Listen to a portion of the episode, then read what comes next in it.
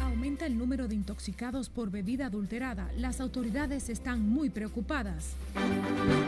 DNCD incauta más de 14 toneladas de drogas desde el mes de agosto. La población valora flexibilización del toque de queda. Y lo que advierten los dealers de vehículos al Ayuntamiento de Santo Domingo Este tras amenaza por parte de ese cabildo.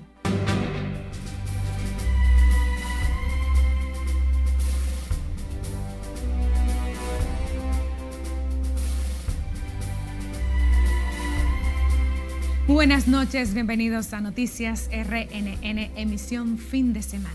Saluda a María Cristina Rodríguez, un grato honor en nombre de nuestro cuerpo técnico y de producción darles las más cálidas bienvenidas. Iniciamos esta jornada con las autoridades de salud pública que informaron que suman 78 las personas que han fallecido por consumir bebidas adulteradas mientras que 185 se encuentran afectados debido a esta situación. Juan Francisco Herrera con los detalles. Empiecen a descargar una aplicación web para el celular de nombre Revísame, se llama Revísame. Los casos de intoxicación por bebida adulterada siguen preocupando a las autoridades debido a que han aumentado con el paso de los días la cantidad de muertes y afectados que lo consumieron. Están falleciendo cuatro personas de cada diez. El doctor Waldi Mateo, técnico de la Dirección de Epidemiología, dio el reporte de los intoxicados a causa de la bebida adulteradas. Lo que equivale a una tasa de letalidad del 43%. Esto es un tanto preocupante para nosotros como, como Ministerio de Salud. Por eso, estas recomendaciones para quienes consumen bebidas alcohólicas. Continuamos con las recomendaciones de no consumir aquellas bebidas alcohólicas reconocidas como bebidas alcohólicas adulteradas o de fabricación artesanal, como es el clerén, el triculí, y aquellas bebidas alcohólicas reconocidas que se entienden se están falsificando, no comprar esas bebidas si se están vendiendo a un precio inferior al establecido por la marca reconocida. A este hospital Moscoso Puello llegan personas intoxicadas por metanol. Es el caso de Willy Reyes, de Los Pinos de Arroyo Hondo. Diariamente cuánta gente muere. Entonces puede ser un hermano de uno, alguien ha llegado a uno. Yo entiendo que tienen que tomar medidas sobre eso. No hablar mucho, sino trabajar. Claro que sí, deben de ser sometidos a... Som oh, porque eso es ilegal, es algo ilegal y está matando a la gente. Hay que tratar de buscarle la solución a eso, en verdad, en verdad mientras que impuestos internos y el Ministerio de Industria y Comercio decomisan y cierran todos los negocios que se dedican a la venta de bebida adulterada en el país. Juan Francisco Herrera, RNN. El Ministerio de Salud Pública reportó este sábado 494 nuevos casos de COVID-19 en las últimas 24 horas, mientras aumenta el porcentaje de positividad de las últimas semanas llegando hasta 10.28%. Las defunciones registradas fueron cuatro, para sumar un total de 3.414 desde que inició la pandemia. También se elevó la ocupación de unidades de cuidado intensivo hasta el 31%, según notifica el Ministerio de Salud Pública en su boletín de este sábado. A propósito, varios centros de vacunación contra el COVID-19 en el Distrito Nacional permanecen cerrados este sábado, mientras se desconoce cuándo continuarán con el plan de inmunización para aplicar la primera dosis. Un equipo de Noticias RNN hizo un recorrido por varios de estos centros donde la presencia de pacientes y personal médico era nula. Se espera que este lunes continúe el proceso de vacunación. Más de 800 mil dominicanos han recibido al menos la primera dosis, según reportan los datos estadísticos. La flexibilización de las medidas restrictivas adoptadas por el gobierno fue bien acogida por ciudadanos consultados que aseguran eran necesarias para lograr estabilizar la economía muy afectada por los efectos de la pandemia. Margaret Ramírez con más. ¿Qué te digo? Dejarlo abierto totalmente sería peor. Con la extensión del estado de emergencia por un mes más, también el gobierno decidió flexibilizar la movilización del ciudadano. Desde este lunes el toque de queda en el territorio nacional será de lunes a viernes desde las 10 de la noche y los sábados y domingos desde las 9. En ambos casos con libre tránsito hasta la medianoche. Como hay brote, porque mira cómo está y hay brote y más o menos así ya, pero que la policía tome carta en eso, que sea rígido con eso, principalmente para la juventud, que la juventud es que no quieren entenderlo. Aquí yo vine a visitar, pero está bien eso. No abrir totalmente porque entonces sería volver de atrás para adelante, pero está bien. Medidas que han sido celebradas por trabajadores informales que aseguran esta es la única vía de ver recuperada su economía. Claro que sí, que se necesita para que así la gente salga más a la calle y yo como taxista tenga más movimiento con personas. Y aunque muchos defienden las restricciones de circulación con lo que se podría evitar nuevos brotes, sin embargo reconocen la necesidad de la apertura. Cada quien tiene que hacer su cuidarse individualmente, mantener el protocolo del distanciamiento y, y cuidarse. Pero la mayoría respalda el mantenimiento de todos los controles sanitarios. Instan a mantener el uso de mascarilla y gel sanitizante para acabar con la pandemia. Margaret Ramírez, RNN. En condiciones críticas permanece uno de dos niños ingresados en el Robert Reed Cabral con difteria. Se trata de un menor de dos años procedente de la frontera que divide Capotillo con Simón Bolívar. Hasta la fecha, el centro asistencial ha recibido unos 16 casos, de los cuales cuatro han sido descartados, de nueve que han perdido la vida.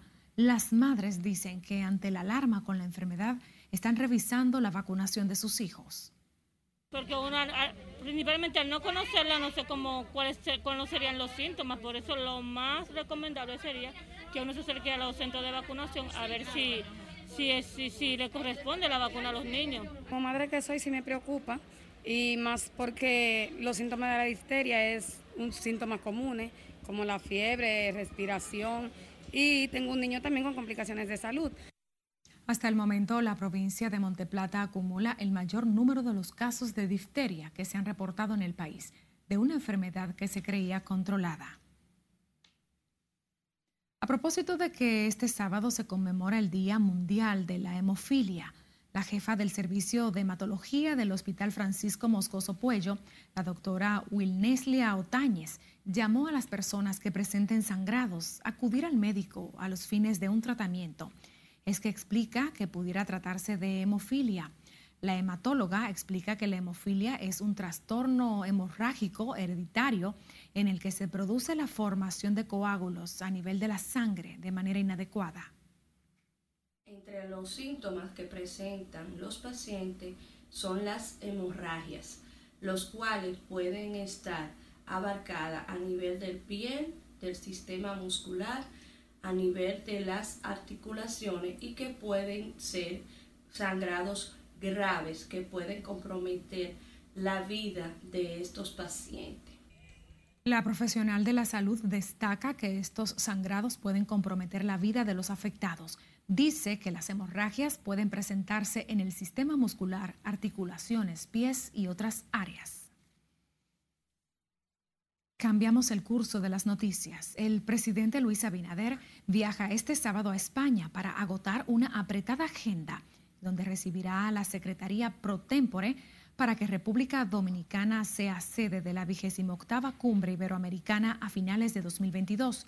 Allí, el mandatario se reunirá con el rey de España, Felipe VI, así como con el presidente del gobierno español, Pedro Sánchez. También sostendrá un encuentro con los expresidentes José María Aznar y Felipe González, así como con representantes de la diáspora dominicana en España. Es la segunda ocasión que el presidente Luis Abinader realizará un viaje desde que asumió el cargo, siendo el primero en enero, cuando acudió a la toma de posesión del gobernador de Puerto Rico, Pedro Pierluisi. Noticias RNN está presente en todas las plataformas digitales le invitamos a seguir nuestra cuenta en redes sociales, también enviarnos sus videos y denuncias al WhatsApp 849-268-5705. Nos vamos a comerciales, pero al regreso, el rechazo que genera entre los conductores los muros que coloca el Ayuntamiento del Distrito Nacional en las ciclovías.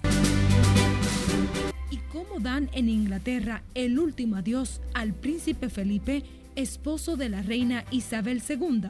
Esto y más tras la pausa. Continúe con RNN, emisión fin de semana.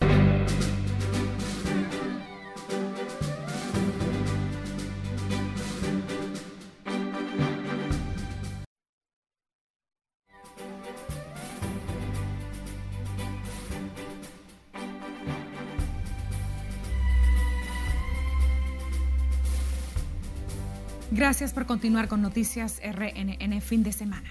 Japón contaría con la defensa nuclear de Estados Unidos si esa isla se ve amenazada por fuerzas extranjeras, de acuerdo a lo que informó este sábado la Casa Blanca. Esta y otras informaciones en el resumen internacional de Noticias RNN con Cristian Peralta.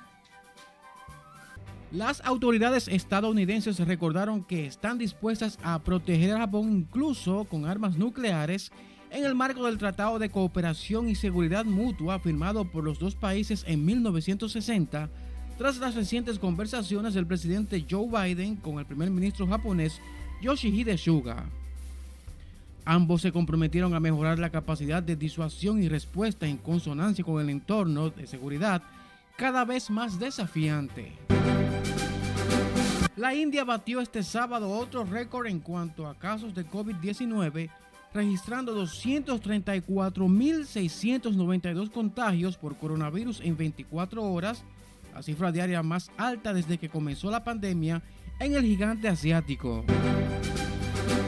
Cientos de cuerpos en sus ataúdes esperan desde hace semanas e inclusive meses para ser incinerados en Roma, una situación dramática debido a la lentitud burocrática que generó una inusual protesta el viernes de los dueños de funerarias.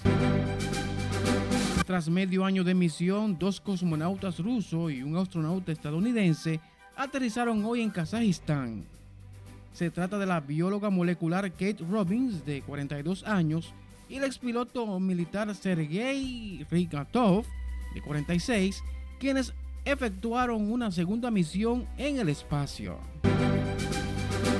A las 4 de la tarde de este sábado, hora peninsular de España, los ocho infantes reales de Marina que portaban el féretro con los restos mortales de Felipe de Edimburgo hicieron una pausa en el primer rellano de las escaleras centrales de la capilla de San Jorge, mientras de luto riguroso con la mascarilla obligatoria por las normas que marca la pandemia, Isabel II entró sola y sola presidió el servicio religioso para dar el último adiós al príncipe Felipe.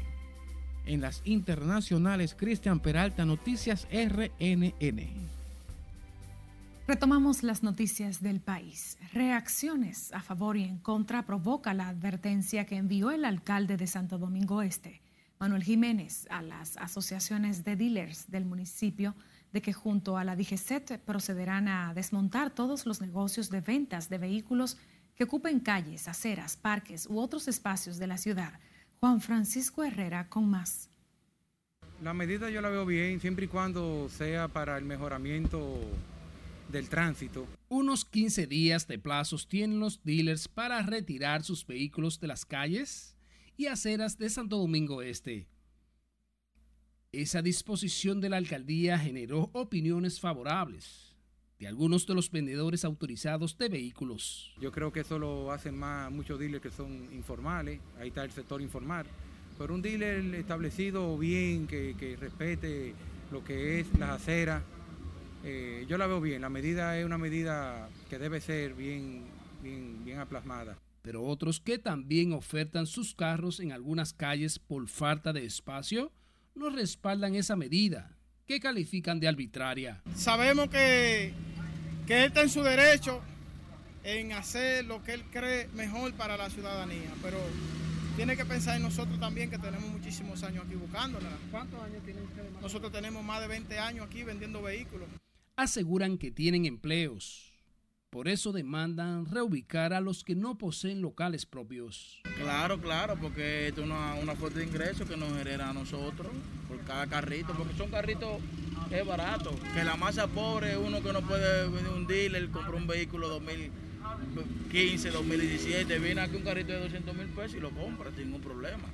La alcaldía de Santo Domingo Este explicó que después de dar un plazo de 15 días, se ejecutará un operativo que también incluirá a los vehículos individuales que estén violando la Ley 63-17 de movilidad, transporte terrestre, tránsito y seguridad vial. Juan Francisco Herrera, RNN. La protección dispuesta por la Alcaldía del Distrito Nacional en la ciclovía genera el rechazo de conductores públicos y privados que aseguran que los muros instalados en la avenida Simón Bolívar solo provocan largos taponamientos y accidentes de tránsito. Margaret Ramírez con la historia. Porque esas ciclovías son solamente los hijos papi y mami que andan en bicicleta en agrupado haciendo ese tipo de actividades. Estos son los muros colocados por la alcaldía de la capital en la avenida Simón Bolívar que mantiene con el grito al cielo a conductores del transporte público y privado.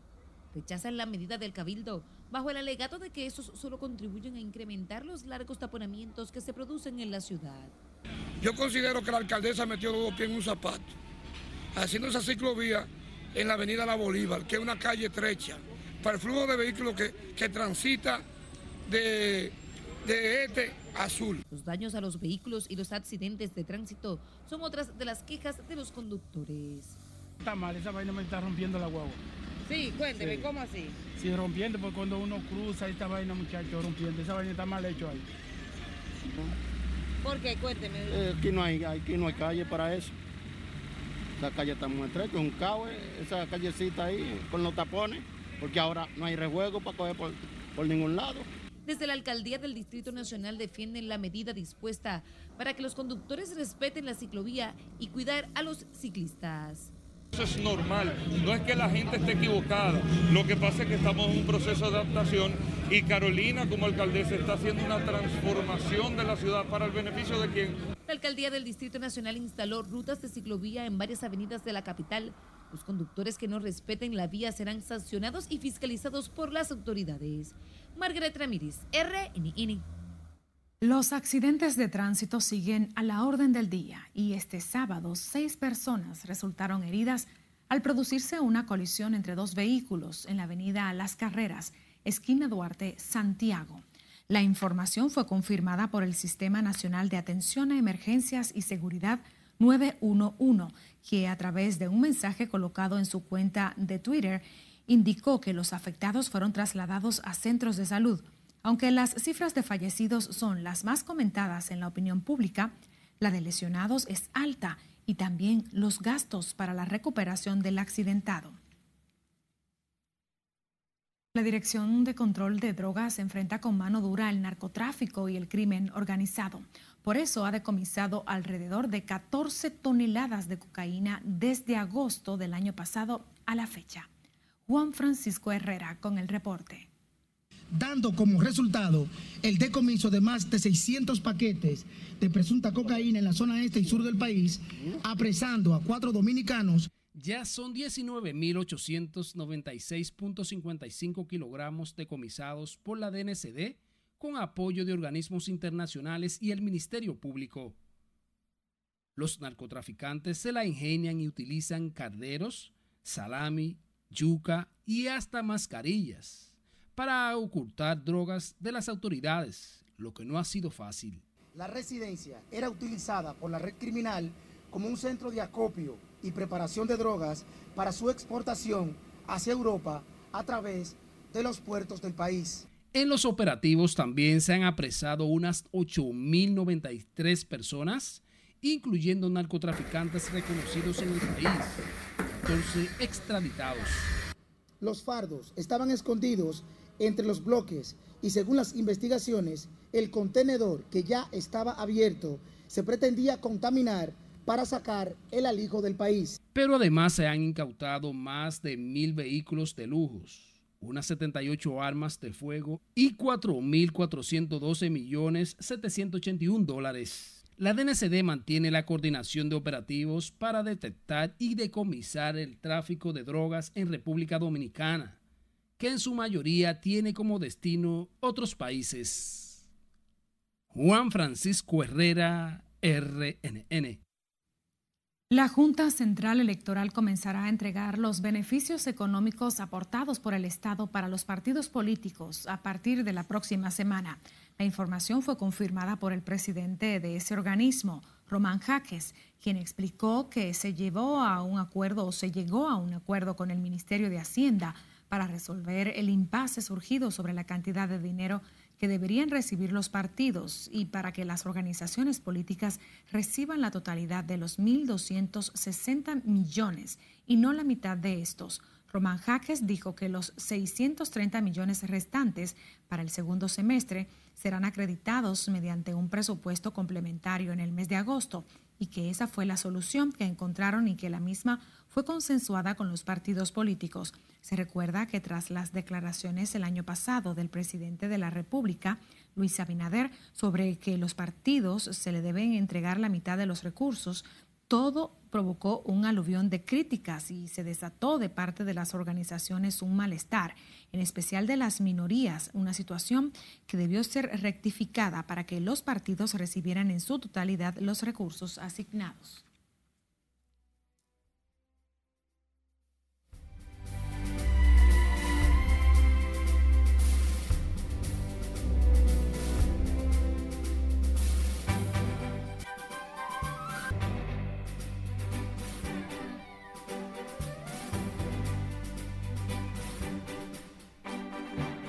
Retornamos con más. Deportistas y residentes en los entornos del emblemático Faro Colón exigen mayor vigilancia en la zona a fin de garantizar la seguridad de visitantes y transeúntes.